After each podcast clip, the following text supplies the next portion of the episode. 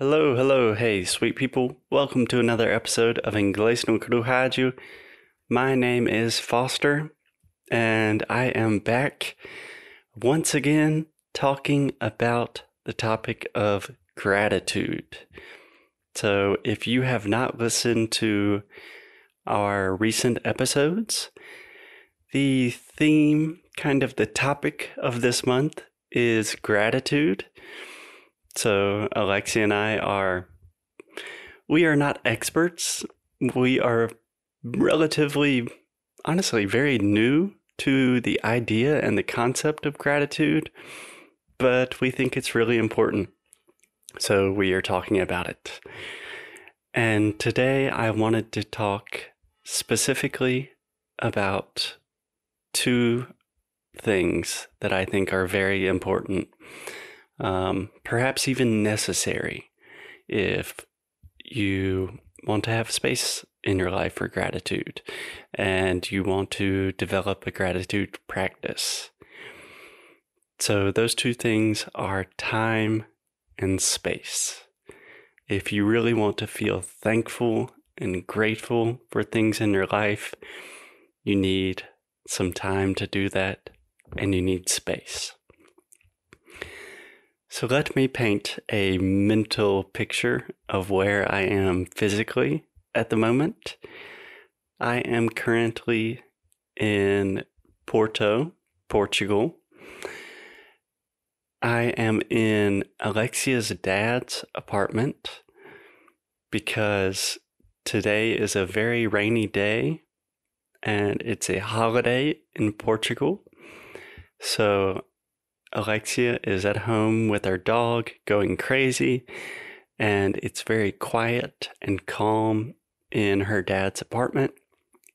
So I am here because I have to record a lot of feedback, and I'm recording another podcast episode for a special podcast that I'm not going to talk about yet, but that's a big surprise.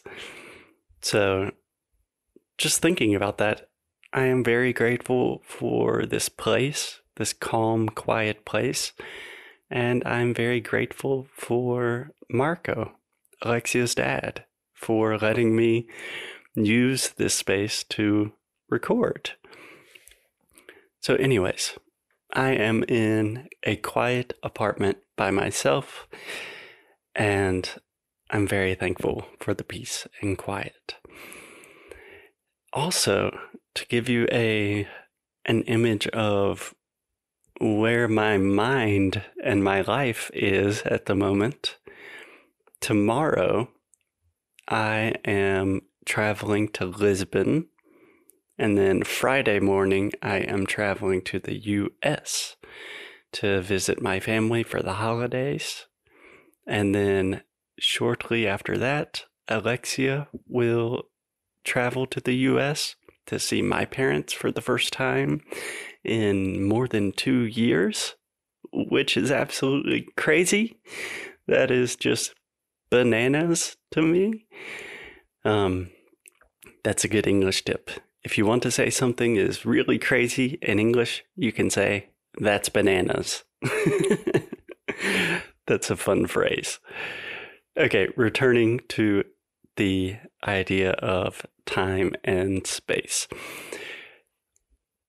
So I really started thinking about the idea of gratitude when I began practicing meditation.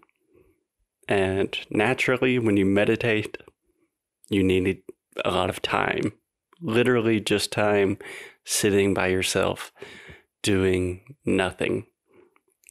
And when you do that, it's very uncomfortable at first. Um, it still is very uncomfortable, and I've been doing it for like more than a year now. But when you sit and you have a lot of time just to sit and notice things, you start to think about the little things that you're grateful for. Like, for example, I just heard the church bells ring. In Portugal, church bells ring every 30 minutes. Sometimes when I'm recording, it's kind of annoying. But a lot of times I think, huh, what a lovely sound. Just a nice little ring reminding me what time it is. So I think the big point here to to think about is if you really want to feel thankful and feel grateful in your life for the things and the people in your life, you need to take the time to do that. You need to create the time to do that, which is kind of a crazy idea if you think about making time. It's not like we can physically construct time, but you need to uh, place some time in your day for you just to sit and and think about your life. And I think naturally after all of your anxiety kind of goes away, you will start to think, oh, I'm thankful for this time or this space. And another point on gratitude is something that I've talked a lot about on the podcast is my experience with anxiety. So I am a person that has had many difficulties with anxiety. I'm a very anxious person in general. But like I said, I am traveling tomorrow. And for some reason, when I travel, when I'm on trains or in the airport, I have like zero anxiety. My anxiety just disappears. And this is a weird phenomenon that happens with a lot of people. I've talked to other anxious people that in situations where most people are anxious, sometimes people that suffer from a lot of anxiety, they their anxiety dissipates in those situations. So there's something about the space of being surrounded by a lot of anxious people trying to travel to places and trying to catch their flight. And I see people really angry with the people working at the airline. And I just feel super calm.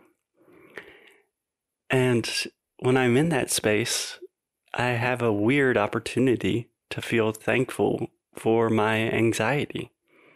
Because without my anxiety, I would never have had the opportunity to to notice this entire thing. So I think that's it. I feel like I am rambling. I feel like I am just kind of talking about random things. but the idea is take some time and space, especially during the holiday season, to sit in a quiet place and just relax and I think naturally you will start to feel more gratitude. You will start to feel thankful for different things, for different people in your life. And it's a wonderful feeling. It will make you happier. And I think you will benefit from the process. Okay, that's it for today. Ladies and gentlemen, as always, keep up the good fight and lose well.